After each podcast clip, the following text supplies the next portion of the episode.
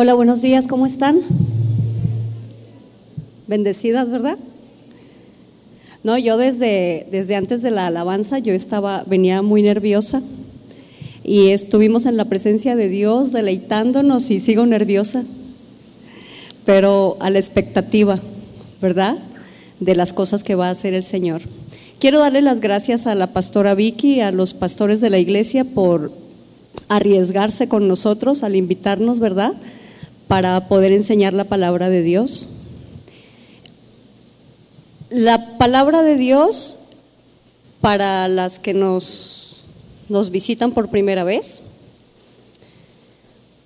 sea expuesta por quien sea, mis amadas, por la más débil, la más nerviosa, la, visitante o quien sea, sigue siendo la palabra de Dios.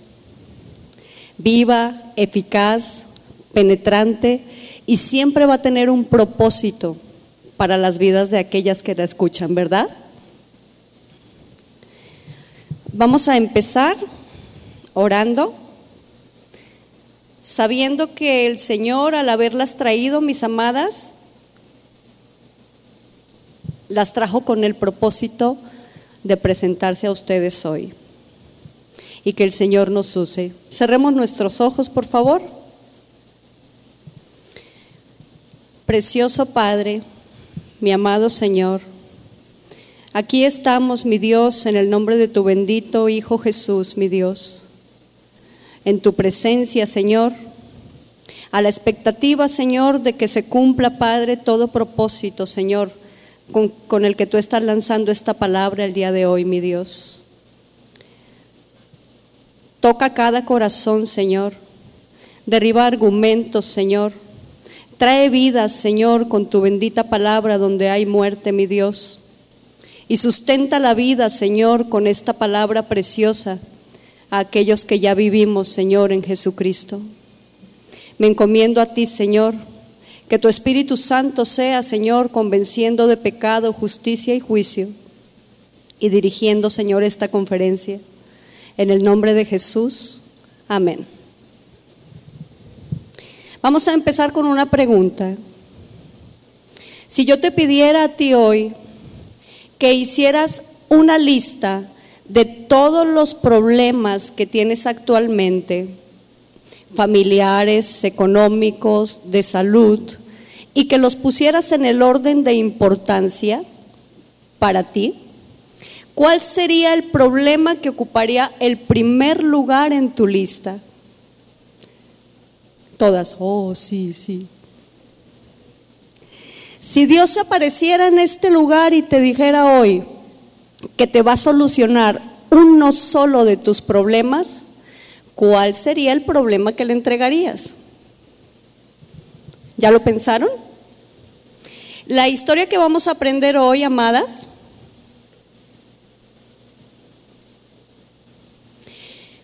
Vamos a nuestra Biblia, a Marcos, el Evangelio de Marcos, capítulo 2.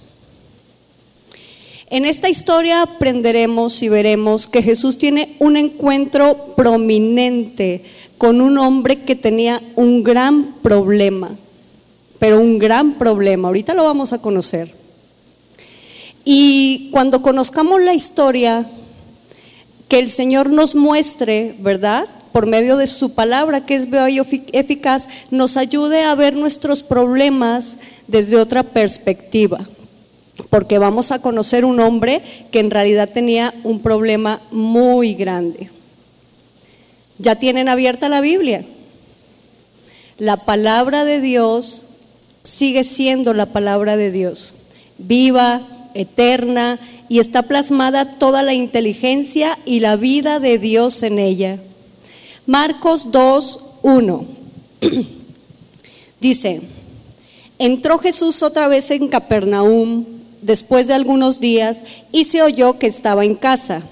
E inmediatamente se juntaron muchos, de manera que ya no cabía ni aún a la puerta, y les predicaba la palabra. Entonces vinieron a él unos trayendo un paralítico que era cargado por cuatro. Y como no podía acercarse a él a causa de la multitud, descubrieron el techo de donde estaba e hicieron una abertura. Bajaron el lecho en que yacía el paralítico.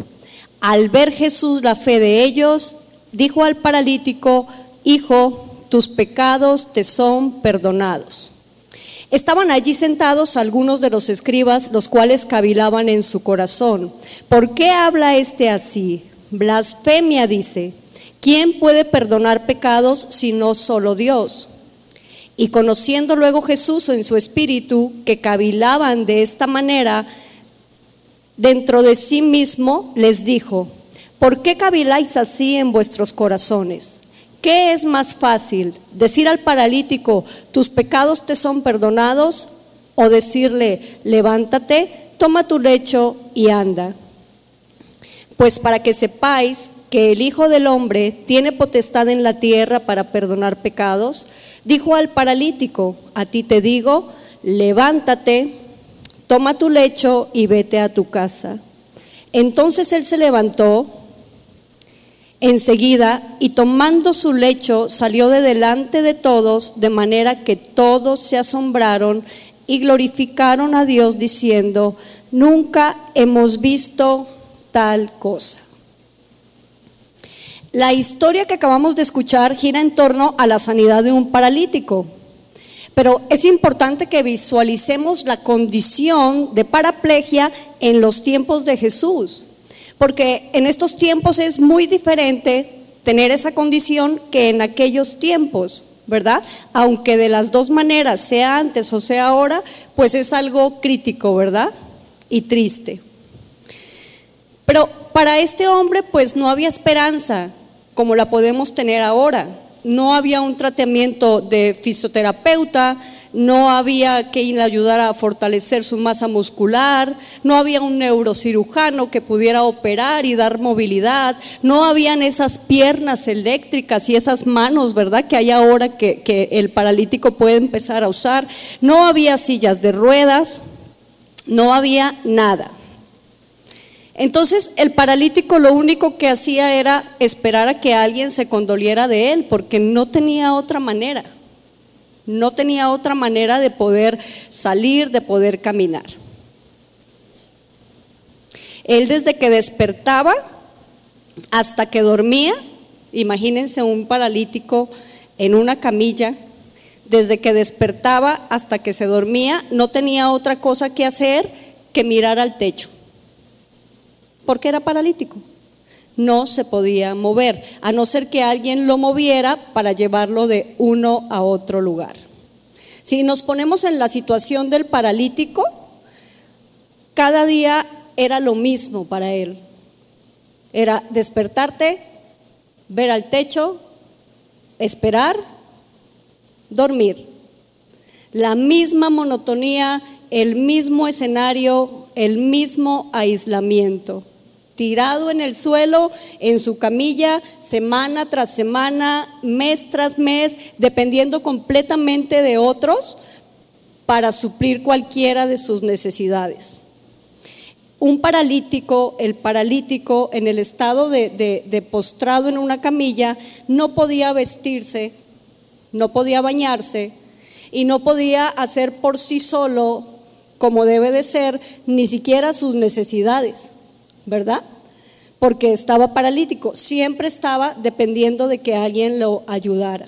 Entonces, mentalmente el paralítico, perdón, mentalmente el paralítico pensaba así de él, este era el concepto de él, dependencia, humillación, desesperación, aburrimiento, frustración, vergüenza. Entonces, si vemos todo lo que traía el paralítico en sí, en su corazón, vemos en realidad que él tenía un problema evidente, ¿verdad que sí? Y si juntamos los, cómo él se sentía, a lo mejor una dijo, uy, yo estoy desesperada, ay, a mí me, me pasa esto. A él le pasaba todo a la vez, porque él dependía de otras personas. Él estaba paralítico. Si yo le hiciera la misma pregunta al paralítico, segura de, cuál es su problema principal, ¿qué creen que él me contestaría? Yo creo que ni me contestaría, haría, bueno, no se podía mover, haría, ¿verdad? Su problema más grande, decía, podía haber dicho, mi problema más grande es que estoy inmóvil y no existe, Sonia, ninguna posibilidad de curación para mí. Eso me hubiera contestado el paralítico. De repente el paralítico, mis amadas, empieza a escuchar, escucha que ha llegado un hombre a Capernaum haciendo milagros extraordinarios. Escucha, porque obviamente todo se oye, todo se sabe, todo se conoce. Y él empezó a escuchar que había llegado un hombre que estaba haciendo muchísimos milagros, ¿verdad? Por ejemplo, en Marcos 1.9, se lo voy a leer, dice, al salir de la sinagoga, vinieron a casa de Simón y Andrés con Jacob y Juan, y la suegra de Simón estaba acostada con fiebre. Enseguida le hablaron de ella y entonces Jesús, del que escuchó el paralítico, la tomó de la mano y la levantó e inmediatamente la fiebre le dejó y ella le servía. La suegra de Pedro, por cierto, Pedro era casado, ¿verdad? Nadie anda por ahí adoptando suegras. Pedro estaba casado y la suegra fue sanada por Jesús y ella inmediatamente se levantó y empezó a servirles.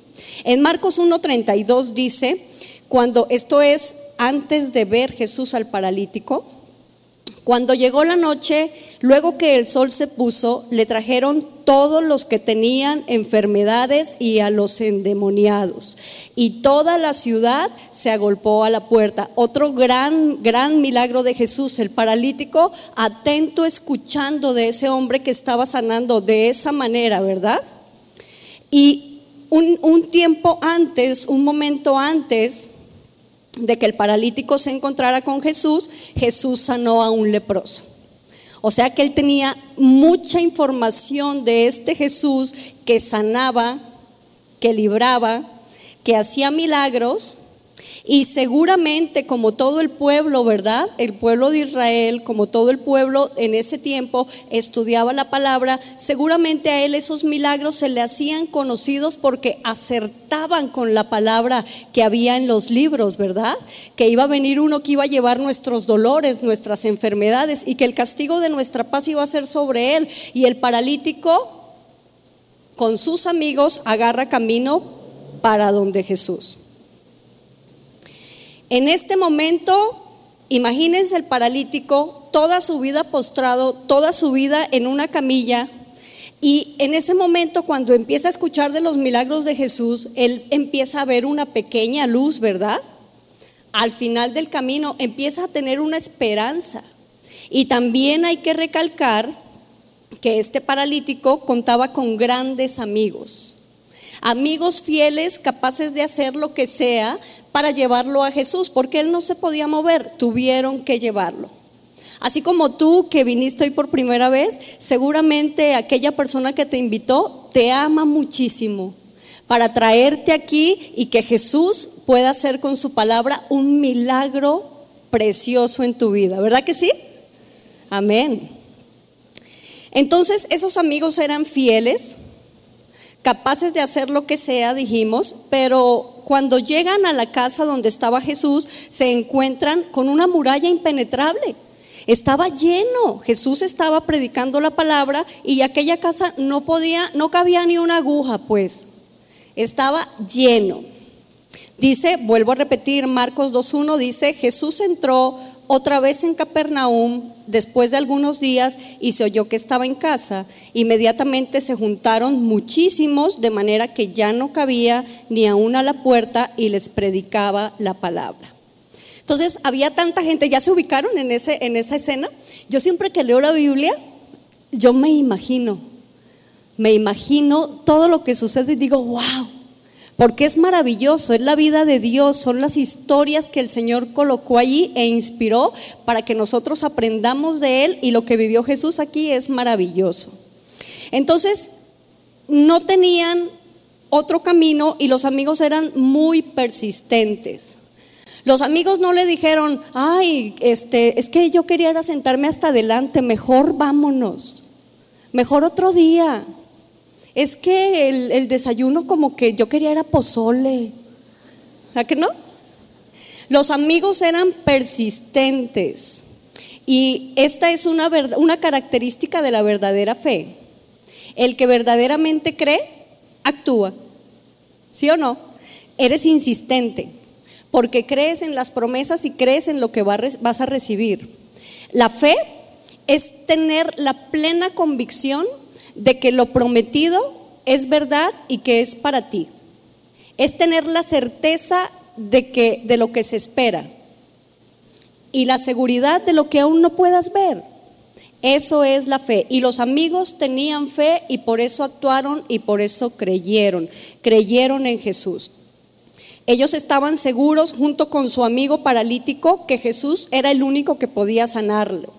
Así que pensaron y tomaron la decisión de llegar por el único camino que les quedaba, por el techo.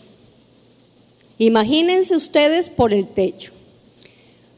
No era un techo como estos, ¿eh? Porque se nos cae el paralítico y los cuatro, ¿y ahora qué hacemos? Les voy a contar. Las casas de aquel entonces estaban pegadas una tras otra. Todas las casas eran pegadas y la mayoría de las casas tenían una escalera que subía al techo. Y entonces se podían subir al techo y si aquella casa donde querían subirse al techo no tenía escalera, pues se subían en las escaleras del vecino iban de techo en techo hasta llegar a su objetivo. Y al amigo lo subieron por el techo, porque no había otra manera de subir. Les repito, el techo no era como este, el techo era de madera y ramas.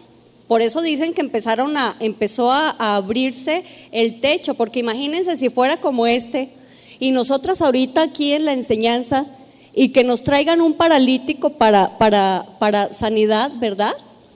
Para un milagro y que empiecen a abrir con un roto martillo aquí, no, pues interrumpen todo.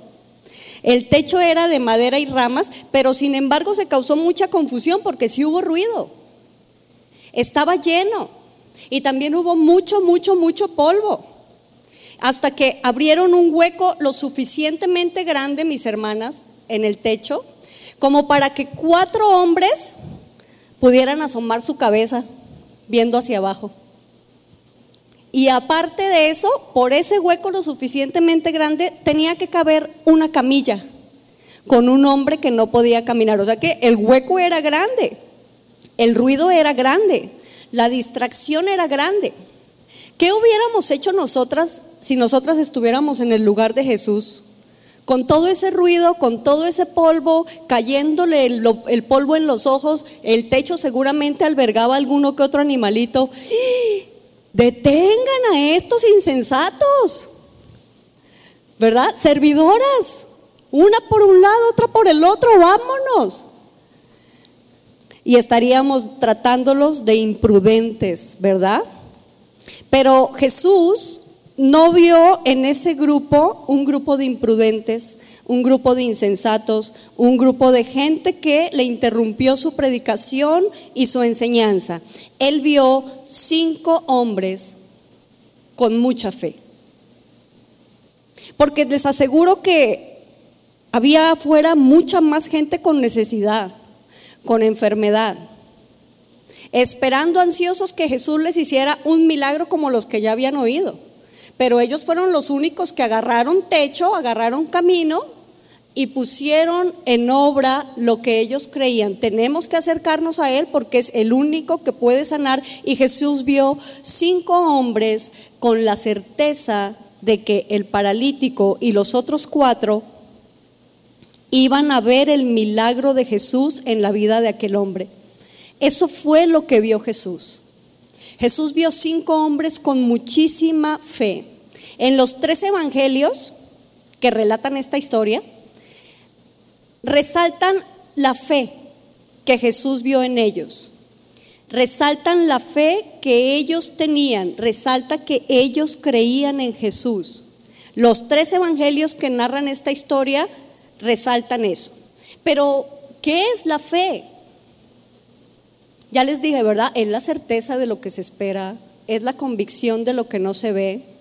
Pero he escuchado personas que tratan la fe de una manera que no es. Porque la fe de estos hombres era una fe en el objeto correcto, en la persona correcta, en Jesucristo. Eso es la fe, tener claridad y tener certeza, pero en la persona correcta y de la manera correcta, ¿verdad? Porque yo he escuchado por ahí gente que tiene fe en que le pasen un huevo por el cuerpo. Eso no es fe. Fe, la fe de Cristo, la fe de los cristianos es tener la certeza de que Cristo es el que va a obrar. Gente que dice, no te preocupes, la fe puede mover montañas. ¿Cuántas han escuchado ese pregón? La fe puede mover montañas. Lo importante es que tengas fe, te dicen. Pero lo importante no es que tengas fe.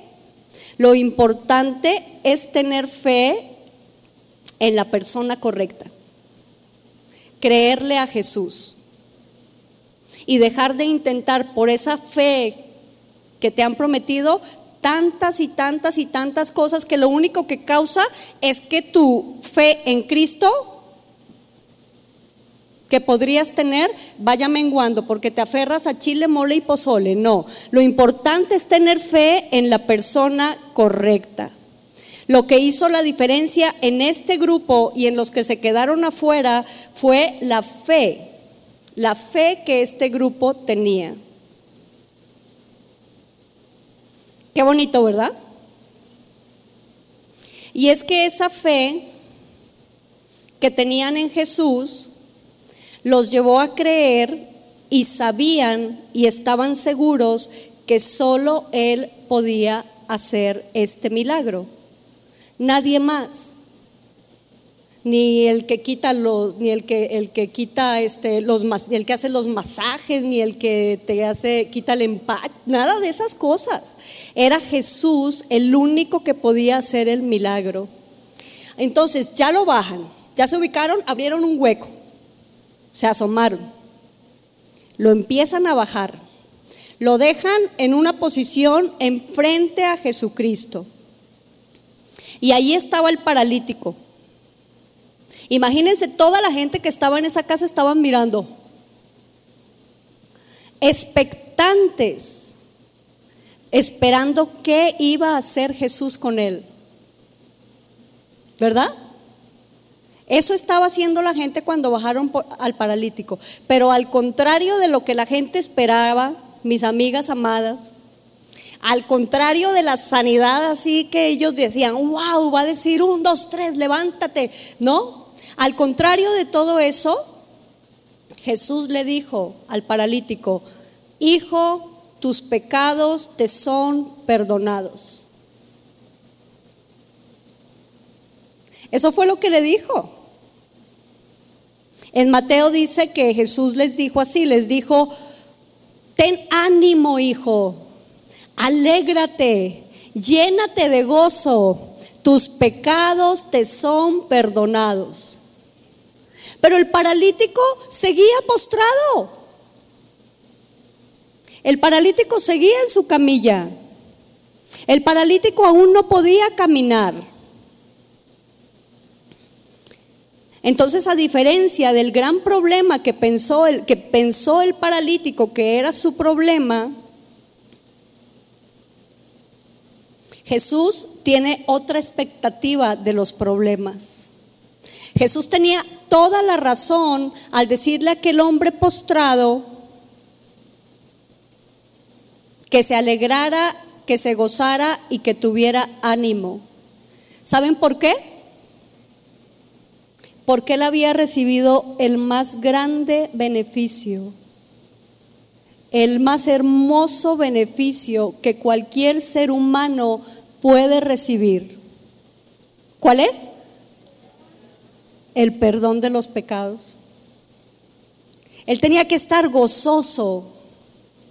Para todos en la casa era evidente el problema de que estaba pasando este hombre. Él estaba completamente inválido. Pero el diagnóstico de Jesús, el diagnóstico del Hijo de Dios, era muy diferente. Él sabía, Jesús sabía que el problema más urgente de este paralítico no era su parálisis. El problema más urgente era su pecado y todas las consecuencias que este pecado le estaba trayendo en la vida actual, en la venidera y en la eterna. Porque el pecado iba a trascender una eternidad. Y me dicen nuestras, nuestras amigas que nos acompañan por primera vez, pero Sonia, ¿de qué pecado tú hablas? ¿Que no me ves que yo soy como una perita en dulce? ¿verdad? Y, venimos con una idea, una idea muy, muy diferente de lo que Jesús percibe en nosotras, mis amadas. Dice en Eclesiastés 3:11, les voy a leer, hablando de la eternidad, y continúo, dice, todo lo hizo hermoso en su tiempo y ha puesto eternidad en el corazón de ellos, en el corazón de nosotros. Jesús puso eternidad, sin que alcance el hombre a entender la obra que ha hecho Dios desde el principio hasta el fin. Cuando fuimos creadas, mis amadas, el Señor puso en nuestro ser, en nuestra alma, la eternidad. Sabemos que hay algo más allá de la muerte. Todas lo sabemos. Todas sabemos que hay una vida más allá. Pero hoy vamos a aprender ¿Cuál es la verdad de esa vida? Porque luego hay personas que piensan que en la vida pasada fueron mariposas y que cuando se mueran a lo mejor son un lindo perrito. Equivocados porque la palabra de Dios no ha sido enseñada, la vida de Dios no ha sido mostrada a, sus vidas, ¿verdad? Pero todos sabemos que hay una eternidad, todos sabemos que hay un cielo. A ver, levante la mano todos los que saben que hay un cielo en el que habita la deidad. Dios mismo está en los cielos. ¿Quiénes saben? Levanten la mano. Y también todos sabemos que hay un infierno, donde hubo uno que un día quería robarle la gloria a Dios y entonces el Señor, como él quería ser el usurpador del trono de Dios, con todos los ángeles que lo siguieron, abrió el infierno para ellos, el lago de fuego. Entonces Dios tan precioso y tan bueno, tan hermoso, a todos nosotros nos da la oportunidad de que en la eternidad cuando muramos, cuando Él nos llame, podamos ir con Él a su presencia y adorarlo y exaltarlo y estar en sus atrios y verlo y contemplarlo por los siglos de los siglos. Pero también hay una palabra que se llama pecado, corrupción, maldad en el corazón, que hace que ese Dios que es santo, tres veces santo, no soporte el poder convivir con el pecado que asedia a toda la humanidad. Entonces hay un cielo, mis reinas, y hay también un infierno. les voy a hacer una pregunta. Cuando usted se muera, obviamente las que ya tenemos la vida de Dios vamos a contestar bien hermoso. ¿A dónde cree que va a irse? Amén, ¿verdad? Ya nos tiene preparada nuestra morada, vamos a irnos con Él, pero también hay un infierno donde pueden irse muchas almas porque en el momento que se les presentó la oportunidad del Evangelio, no recapacitaron, reconocieron su pecado y aceptaron a Jesús como su verdadero Salvador. Vamos a hacer una, un quiz que se llama Pecadódromo. Vamos a analizar si en realidad traemos una aureolita o si esas cositas tan pequeñas que pasan en nuestra vida, que para el Señor son pecado, para nosotras no, y hoy la vamos a reconocer. Vamos a ir a la ley de Dios. La ley de Dios son los diez mandamientos. ¿Quién ha escuchado de los diez mandamientos? Vea que sí, todos, desde pequeñitos, ¿verdad? Desde pequeñitos. un mandamiento y una ley es una orden que debemos de cumplir. Las leyes de tránsito están para cumplirlas, ¿sí o no? Las leyes de cada país están para cumplirlas, ¿vea que sí? No puedes ir violando leyes porque te ponen una infracción y tienes que hacer un pago por, ese, por esa violación de la ley, ¿verdad que sí? Entonces en los diez mandamientos, los cuatro primeros tienen que ver con adoración a Dios. Pero hay otros seis que tienen que ver con una vida personal. Y vamos a repasarlos. ¿Sí quieren repasarlos? Y entonces podemos tener tacho palomita. ¿Va que va? Muy bien. Le voy a leer dos, porque uno dice no matarás.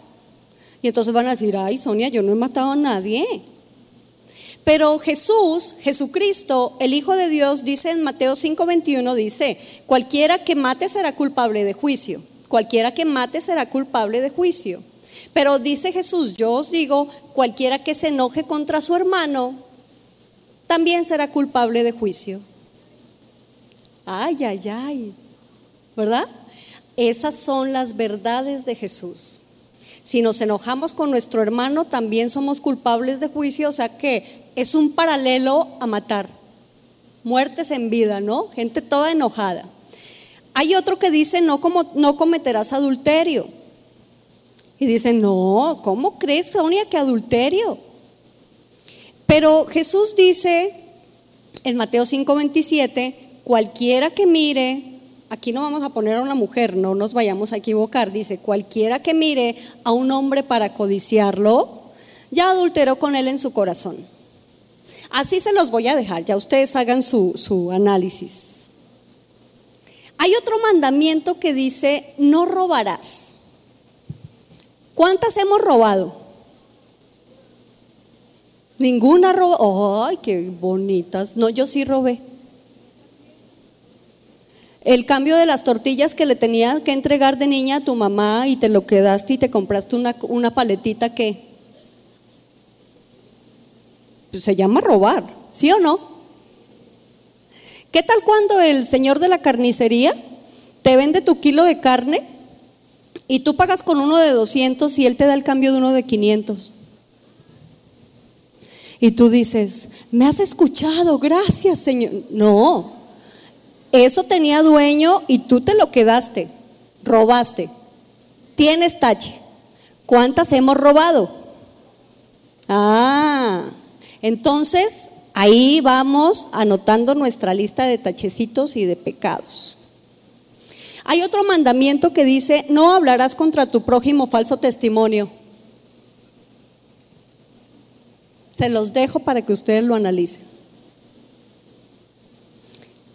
Y hay otro mandamiento que dice, no codiciarás la casa de tu prójimo, ni a su mujer, pero yo coloqué ni a su varón, ni su siervo, ni su criado, ni su buey, ni su asno, ni alguna cosa de tu prójimo.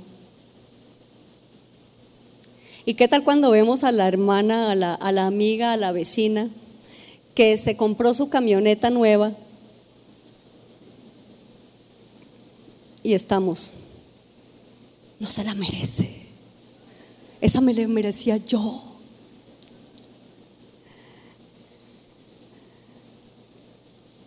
Que se pintó el cabello de güero y tú, yo lo quiero así. ¿Verdad que sí hay codicias? Pero el Señor dice que no codicies nada, que no quieras para ti nada de lo que Él le dio al otro, porque eso se lo dio a Él. A ti te va a dar con lo que tú vas a estar bien, plena y satisfecha. Entonces ahí hay otro tache. ¿Sí o no? Sí. Pero, ¿por qué estos diez mandamientos? ¿Para qué fue establecida la ley? Esa ley, como nos acaba de abrir el Señor por medio de esos puntitos los ojos, fue establecida para hacernos ver el pecado, para hacernos entender que sí tenemos pecado, que sí tenemos que reconocer que hay maldad en nosotras, que sí tenemos que reconocer que es tan difícil cumplirla que nosotros no podemos cumplir eso. Es difícil. pero una ley es para cumplirla. Dice que la ley fue añadida en Gálatas 3:19 a causa de nuestras transgresiones, porque pecábamos y pecábamos y pensábamos que era el modus vivendi. Pero ya cuando viene la ley, entendemos que sí somos chismositas, que sí nos quedamos con dinero que no nos toca, que sí queremos lo de la, lo de la vecina, lo de la de enfrente, lo de la hermana, ay, como que nos duele el corazón y nos duele la panza y por aquí por el hígado, cuando vemos que alguien tiene más, ¿sí o no? Y para eso está la ley. Para que digas, ay, sí estoy pecando, sí soy pecador, sí transgredo, sí ofendo a Dios, ¿verdad que sí? Y es que el pecado, mis amadas, surge de una fuente común. El hombre, la mujer, ha decidido vivir de espaldas a Dios, haciendo su propia voluntad, buscando su propia gloria. En otras palabras, mis amadas, el hombre ha decidido ser hoy en día su propio Dios. Tener, tener, tener, satisfacerse, hacer, hacer, sin contemplar los mandamientos de Dios, el pecado en el que estamos continuamente y el ir a Cristo en arrepentimiento y fe. Pero Sonia, ¿por qué estás diciendo todo eso? Mis amadas invitadas, les voy a decir la palabra de Dios que es vida, que es la vida de Dios, que es la inteligencia y los pensamientos de Dios. En Romanos 3:10 dice, como está escrito, no hay justo ni a un uno Repitan, no hay justo ni a un uno. No hay quien entienda, no hay quien busque a Dios. Todos se desviaron, a una se hicieron inútiles. No hay quien haga lo bueno, no hay ni siquiera uno. Nosotras tampoco, las que ya estamos aquí, tampoco éramos capacitadas para hacer esto, mis amadas. No hay ni siquiera uno. Sepulcro abierto es su garganta, ahí está, no mentirás, no levantarás falso testimonio, con su lengua engañan, veneno de áspides hay debajo de su lengua, su boca está llena de maldición y de amargura, sus pies se apresuran para derramar sangre, quebranto y desventura hay en sus caminos y no conocieron camino de paz, no hay temor de Dios delante de sus ojos, esa era nuestra condición y esa es tu condición delante de Dios actualmente. No hay justo ni uno solo. No hay nadie que no peque. Todas pecamos. A ver, ahora sí que sabemos qué es el pecado, ahora sí levante la mano. ¿Quién peca? Todas. Todas pecamos. El mismo paralítico de nuestra historia, mis hermanas, el mismo que no se podía mover, él, o sea, si, te lo imaginas en, una camilla, tú dices, no tenía posibilidades de pecar, pero pecaba. Sí podía pecar y pecaba. Porque el pecado, mis amadas, es un problema del corazón.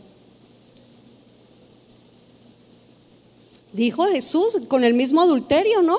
Que lo mires nada más. Con el mismo, el mismo estar en pleitos, ¿no? Dijo, también eres digno de juicio, también mereces juicio. Entonces él pecaba. Porque el problema que nosotros tenemos es un problema del corazón. Y ese, según Jesús, el problema de nuestro corazón es el problema más urgente con el que venimos hoy en día. ¿Lo reconoces? El pecado.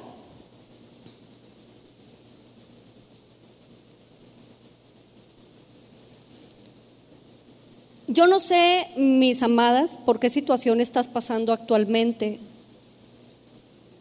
No sé qué te esté pasando ni por qué viniste. Cuando a mí me invitaron a, a, los pies de Cristo cuando yo tenía 17 años, hace muy poquito, por cierto, a mí me dijeron que, viniera a los pies de Cristo porque Él me iba a resolver mis problemas, mi dolor, mi adolescencia. ¿Cómo? Y así yo vine a los pies de Cristo buscando un milagro. Pero nuestro problema, ah, por cierto, les voy a contar, 17 años me presentan a Cristo, 27 años nazco de nuevo. O sea que hoy estás siendo, mi amada, más que bendecida y favorecida al conocer la verdad y al que el pecado se ha puesto frente a ti para que te arrepientas y tengas fe en aquel que lo va a limpiar de ti. Diez años pasaron y hoy tú tienes esta palabra de parte del Señor para que te vuelvas a Él. Bendito sea Dios, ¿verdad? Gloria a Dios. Tu problema más urgente no es el problema económico. ¿Verdad que no? Tu problema más urgente no es tu problema de salud tampoco. Ni tiene que ver tampoco si estás casada con tu matrimonio, ni con tus hijos. Tu problema más urgente, mi amada, tiene que ver con tu pecado. Ahí radica el problema más urgente. Te voy a decir por qué. Libro de Romanos 3:23. Si quieres, yo lo leo y lo, vas buscando si, si gustas, pero dice, por cuanto todos pecaron, están destituidos de la gloria de Dios.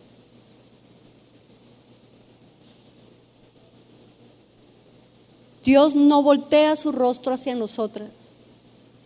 Entonces, ¿será más urgente tener un peso más en el bolsillo o tener al creador de todo el universo derramando como ríos de agua viva su presencia en nuestra vida. Tu problema más urgente es el pecado. Romanos 6:23 dice, porque la paga del pecado es muerte.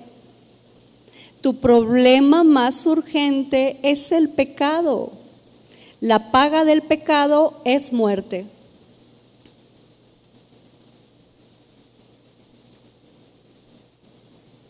Y estamos hablando de la muerte eterna. Te voy a explicar la muerte eterna. Es estar separados de la presencia del creador del universo, del que formó tu vida, del que te ama con un amor eterno, entrañable, por siempre y para siempre. Es un problema, ¿sí o no? ¿Verdad que sí? ¿Cuántas veces este hombre paralítico habría soñado con la posibilidad de poder caminar, pensando que esta sería la solución a todos sus problemas. Muchas, ¿verdad?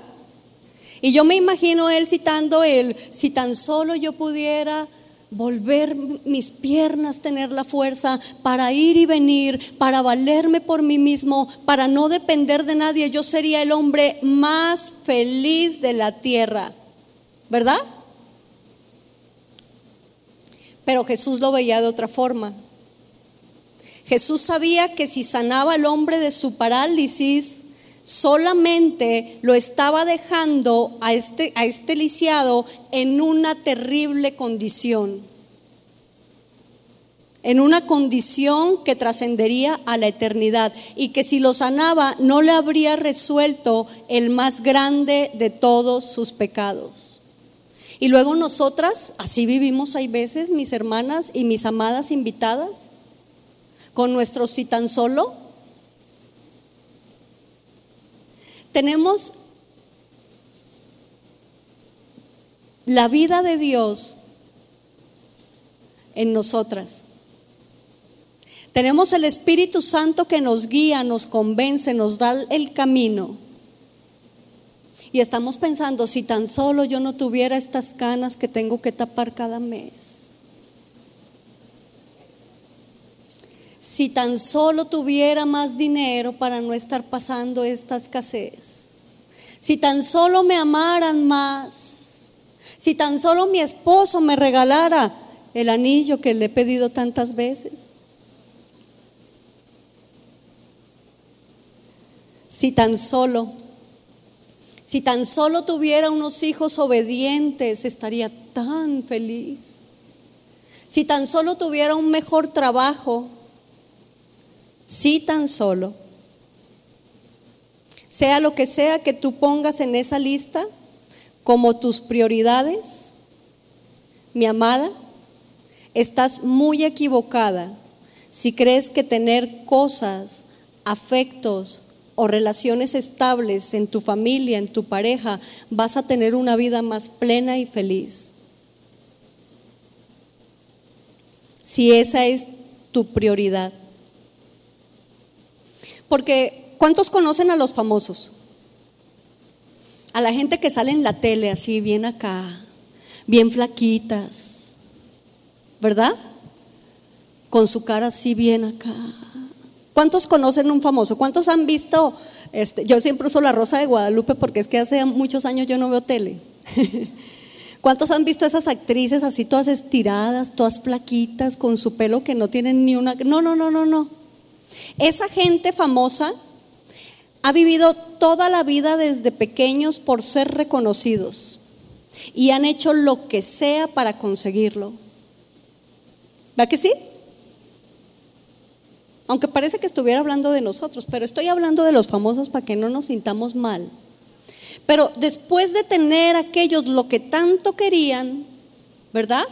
Fama, reconocimiento, aviones y X o Y cosa, se convierten en personas insoportables, más insoportables.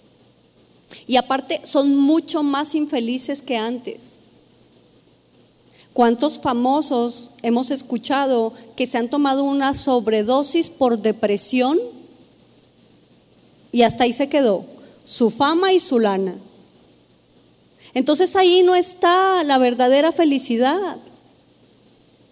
Porque cuando estamos buscando solo cosas materiales y favores personales, que no solamente es una cosa material, ya les dije, un mejor marido, unos hijos que me escuchen, etcétera, etcétera. Cuando estamos buscando eso, lo obtenemos y siempre vamos a querer más y mejor, más y mejor, más y mejor, porque aquí, aquí, no se ha llenado porque seguimos vacías. ¿Verdad que sí?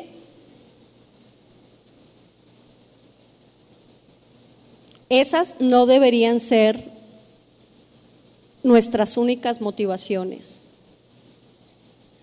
Nuestra principal motivación debería ser el perdón de los pecados porque esto un día se va a acabar. Esto que ven aquí, señálense así, un día se va a acabar.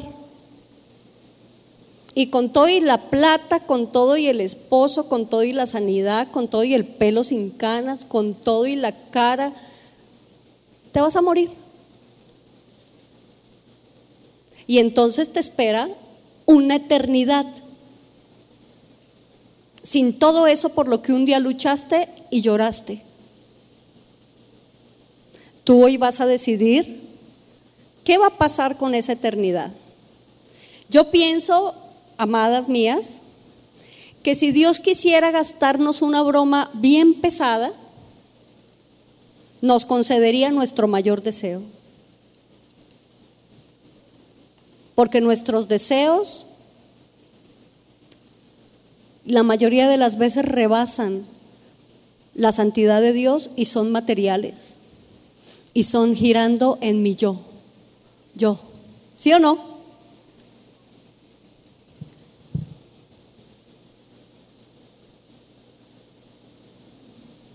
Pero yo te tengo una buena noticia. Ya les di la mala. Somos pecadoras. ¿Quiénes son pecadoras? ¿Quieres escuchar la buena? ¿Sí o no?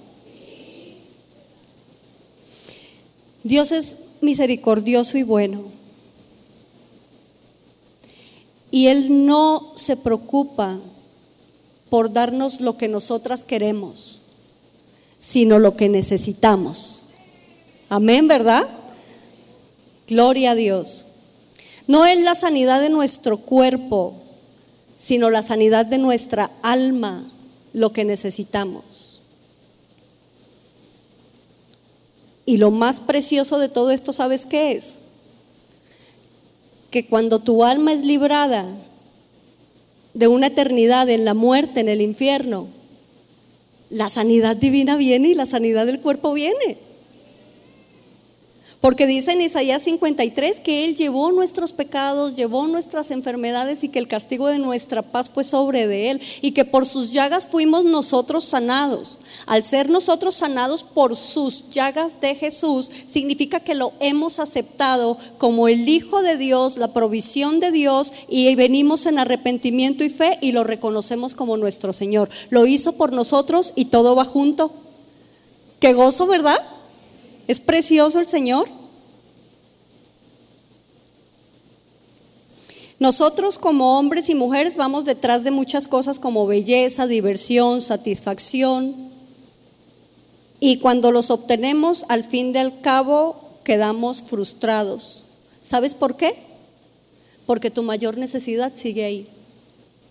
La mayor necesidad de esos famosos que, que cayeron en adicciones y que murieron y perdieron la vida, ahí seguía era el perdón de sus pecados. Según Jesús, ninguna necesidad es más urgente que el perdón de los pecados. Ninguna necesidad, ningún problema es más urgente que el perdón de los pecados.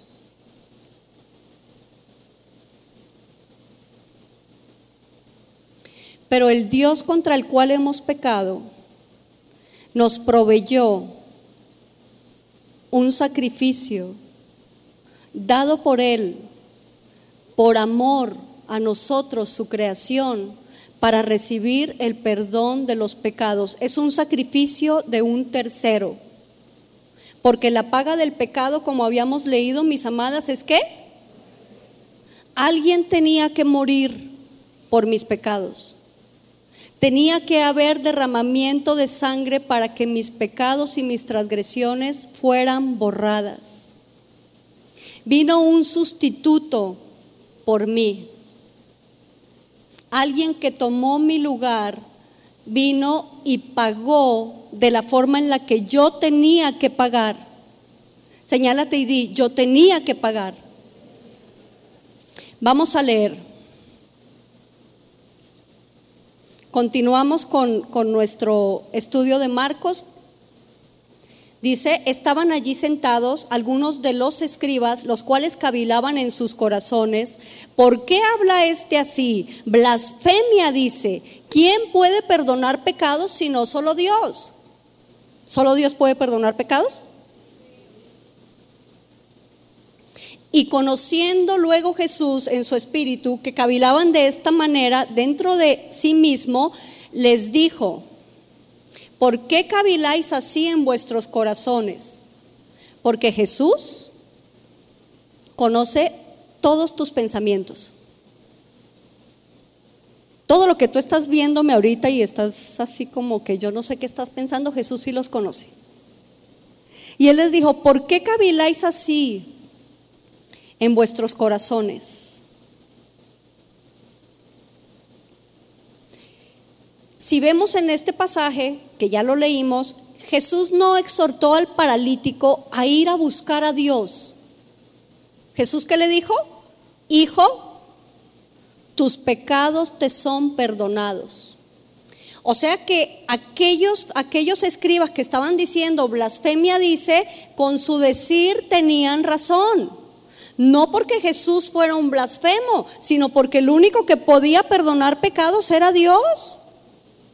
Y Jesús se estaba presentando en ese momento como el Dios que puede perdonar pecados. Él dijo, tus pecados te son perdonados. Dale un aplauso a Él.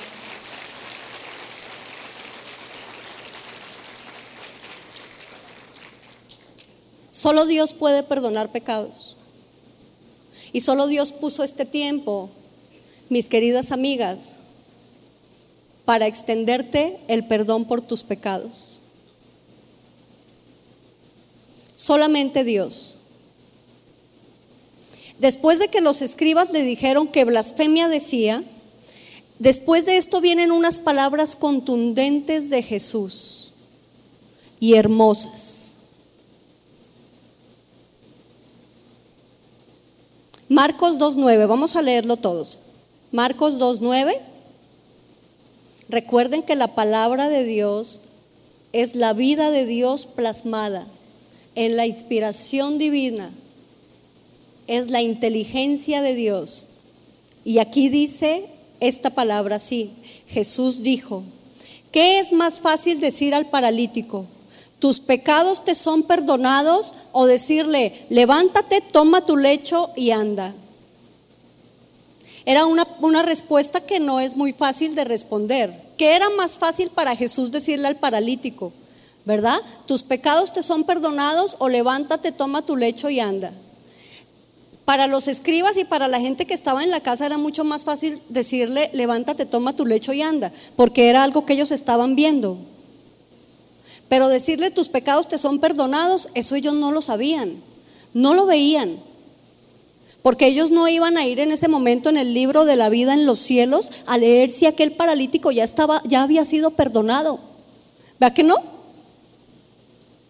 Pero para Jesús lo más fácil hubiera sido decirle, levántate, toma tu, tu lecho y anda.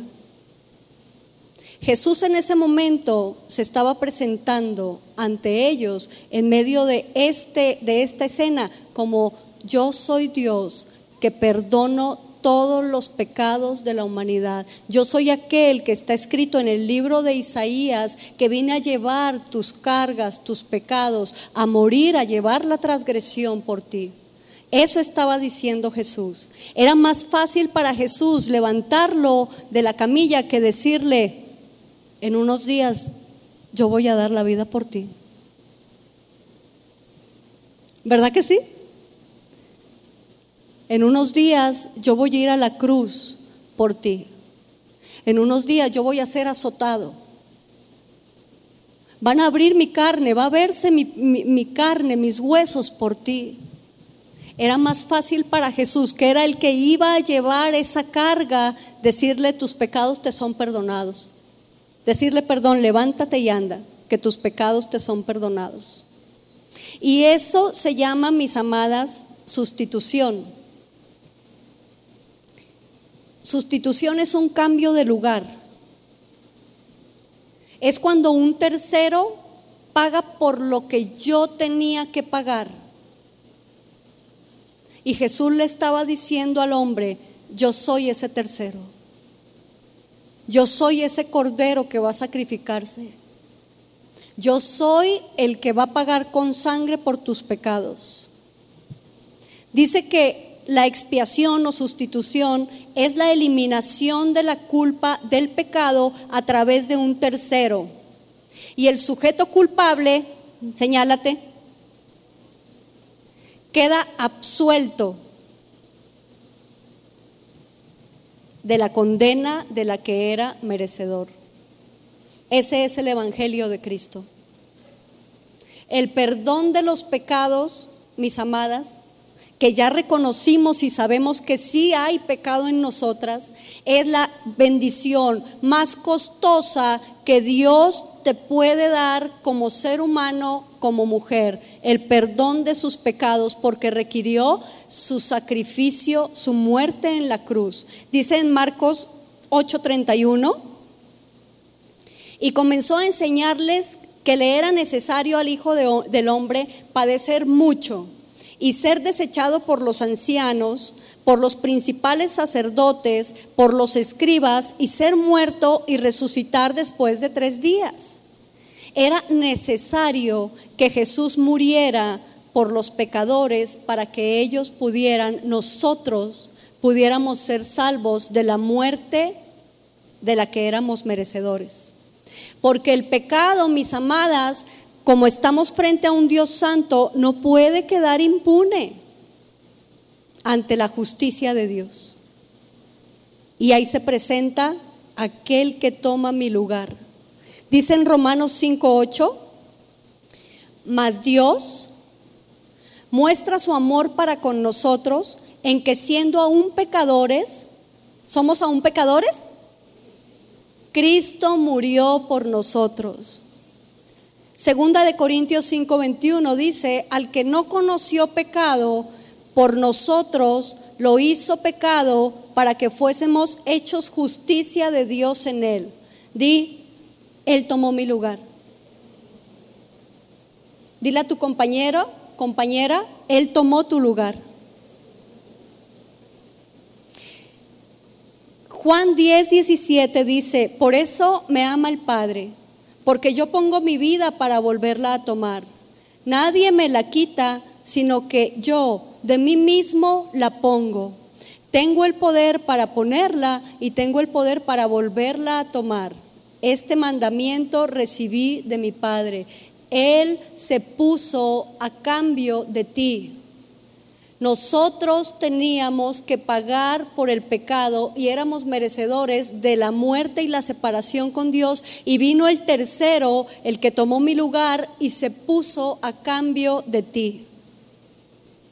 Porque de tal manera, dice en Juan 3:16, amó Dios al mundo que ha dado a su único Hijo para que todo aquel que en él cree no se pierda, mas tenga vida eterna. Jesús tomó nuestro lugar, el Padre lo dio y lo único que necesitamos es reconocer nuestros pecados,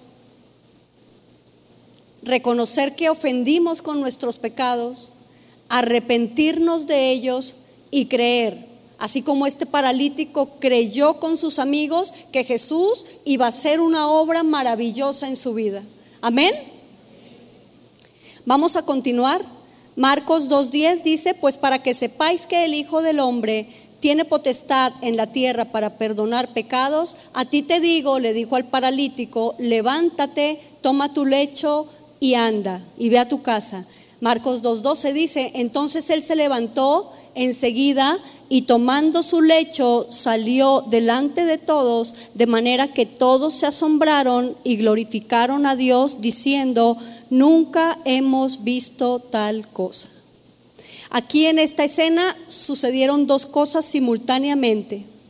La parálisis del hombre fue sanada los músculos se fortalecieron de tal manera que el paralítico pudo ponerse de pie, tomar su camilla y seguir caminando. ¿Tú te hubieras maravillado de ver algo así? Hubieras dicho, wow. Pero eso no fue, mis amigas, ese milagro no fue ni lo más importante ni lo más maravilloso que había sucedido en ese momento.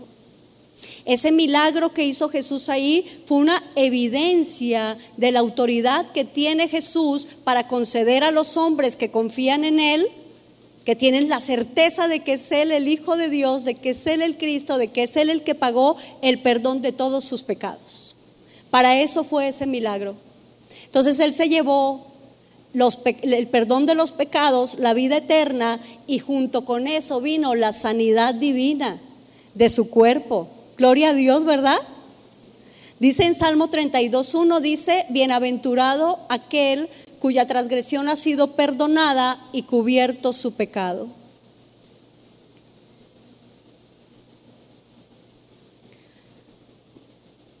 Si tú, amada, estás en Cristo hoy, o si decides arrepentirte hoy, porque es cuestión de decidirte y venir a Cristo, todos tus pecados van a ser perdonados, vas a recibir el perdón de todos tus pecados. Porque el paralítico ciertamente salió caminando, ¿verdad? Él recibió el milagro, pero ese milagro fue temporal. ¿O está aquí visitándonos el Señor paralítico? Él murió, pero se fue una eternidad con aquel que perdonó sus pecados y pagó en la cruz por sus transgresiones, Jesucristo. El perdón de los pecados del paralítico le aseguró una eternidad en la presencia de Dios. Aparte, lo hizo familia, hijo de Dios. Esto lo recibió él por gracia, un favor que Dios le otorgó. ¿Verdad? Cuando andamos normalmente nosotros así en nuestra vida cotidiana, por lo general nos juzgan, ¿verdad? Nos dan o obtenemos cosas por lo que hemos hecho y logrado, ¿verdad que sí? Ah, ella es tal, tiene este lugar, ella hace esto, vamos a, tratarla así. Y nos dan reconocimientos y gracia por lo que hemos hecho y logrado. Pero en el Evangelio no es así. En el Evangelio, el veredicto inocente viene primero. Qué hermoso, ¿verdad? El desempeño viene después. Cuando tú ya sabiéndote perdonado, empiezas a, estudiar la palabra de Dios, a estudiar lo que demanda Dios de ti, a estudiar la vida de Dios y empieza el Espíritu Santo a enseñarte tu nueva vida porque los que están en Cristo somos nuevas criaturas, todo lo viejo, todo lo que nos perdonó, todo eso fue clavado en la cruz, como cantaba Yanet en esa alabanza tan preciosa. Ahora somos hechos nuevos, vacíos de pecado, listos para que el Señor nos empiece a llenar de su palabra y a darnos una nueva vida y una transformación de nuestro ser. ¿Qué les parece? Es por medio de la fe en Jesús y reconocernos pecadores y llegar en arrepentimiento que Él perdona todos nuestros pecados y pone en nuestra cuenta la justicia perfecta de su Hijo. Es a partir del momento en el que tú, mi amada, que viniste hoy a desayunar con nosotros rico, es a partir del momento que nos arrepentimos en, que, en el que Dios nos empieza a tratar como hijos, como trata a su verdadero hijo. Nuestra vida a partir de ese momento queda escondida en Él. Así que el veredicto en el Evangelio viene primero, inocente.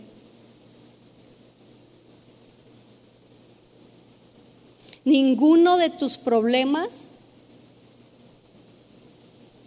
Ninguno de los problemas que te abaten, ninguno de los problemas que te tienen llorando, que te tienen triste, puede compararse con el problema que tienes ahora con Dios. Porque los demás problemas, mis amados, son temporales. Pasan. Nos vamos a ir. Pero el problema que tienes con Dios tiene repercusiones eternas. Un día nos vamos a presentar ante Dios, todos, todos, todos, no va a faltar nadie para ser juzgado. Y solo los salvos por la sangre de Cristo, por su cruz, recibiremos una vida eterna. Pues sobre nosotros está la justicia de Jesús por medio de la sangre que derramó en su cruz. El sacrificio ya está hecho.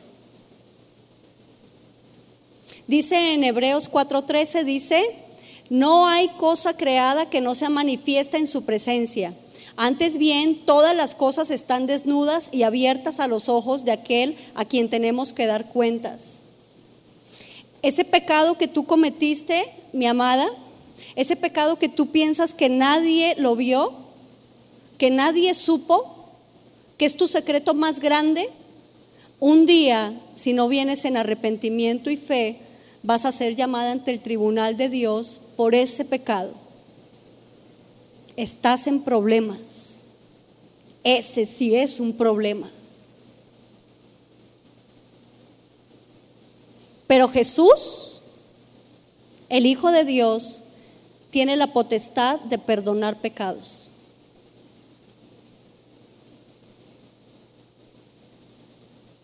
Jesús puede perdonarte aquí y ahora. En este mismo instante, Jesús puede perdonar tus pecados y limpiarte. Pues el poder de Jesús no tiene caducidad ni vigencia, es por siempre el perdón de sus pecados.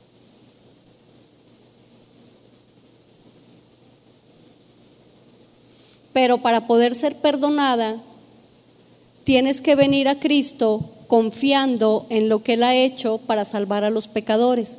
Ya se los expliqué. Fue a la cruz. No escatimó el ser Dios, vivió una vida perfecta de obediencia que ninguno de nosotros pudo, ni puede, ni podrá vivir.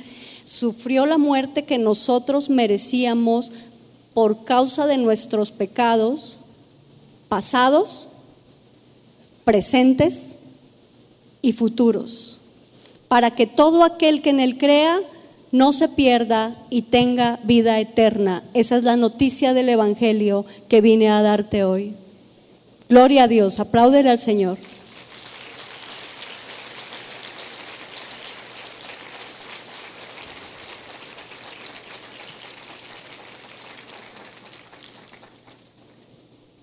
El justo murió por los injustos para llevarnos a Dios y que tuviéramos una comunión eterna con Él. Pero tú tienes que decidir ahora, ahora, porque quién sabe si estarán viva mañana. A ver, dígame. ¿Quién sabe si mañana vive? Tenemos que decidir ahora qué vamos a hacer con esta noticia, porque es una gran noticia. Si no haces nada y te quedas en tu silla, estás haciendo algo. Estás diciendo que Jesús mintió.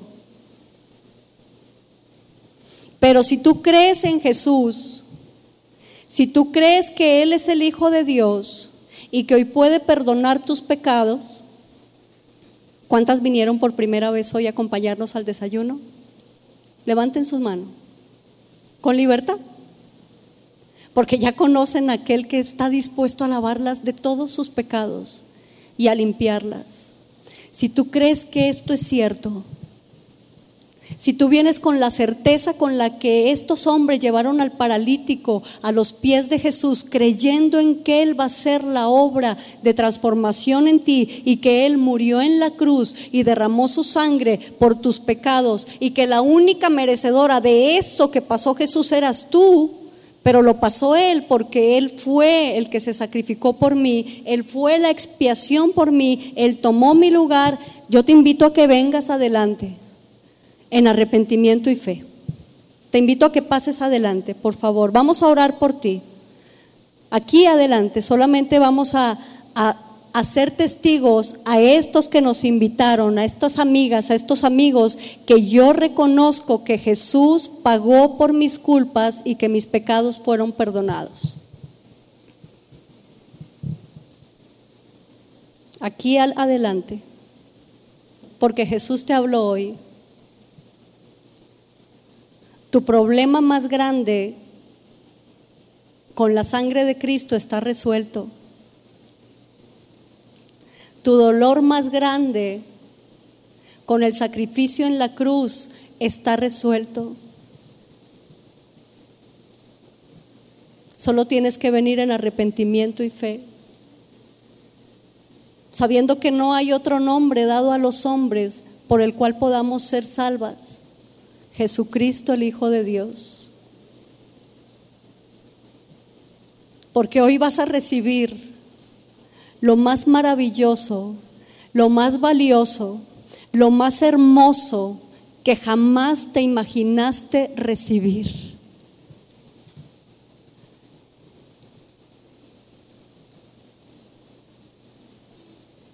Bendito sea el Padre, bendito sea el Señor.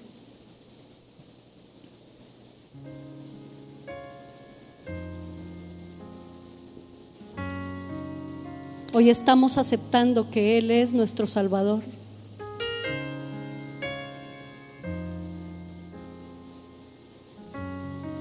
Hoy estamos aceptando que el problema que teníamos era eterno.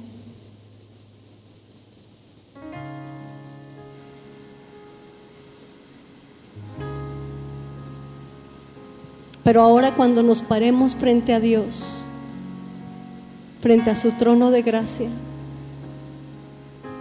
La sangre de su Hijo Jesús, del que tomó nuestro lugar, va a estar delante de nosotras.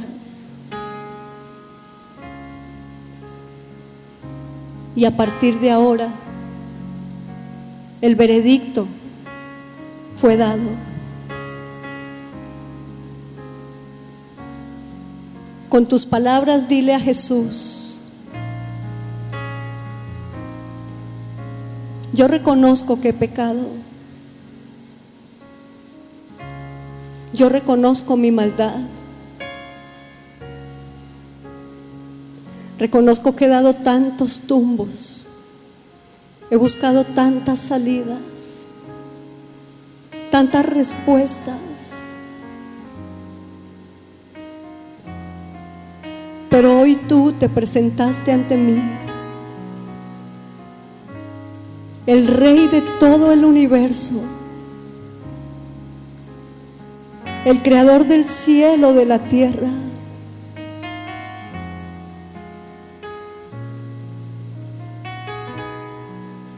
Y reconozco que tu sangre preciosa en la cruz me ha librado de los pecados que traía conmigo y me han sido perdonados. Me arrepiento de todo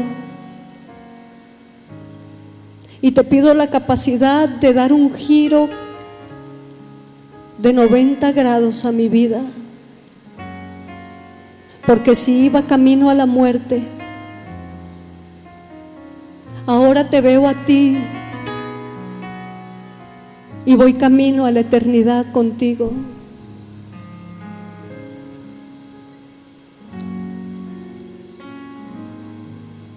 Tus pecados te son perdonados.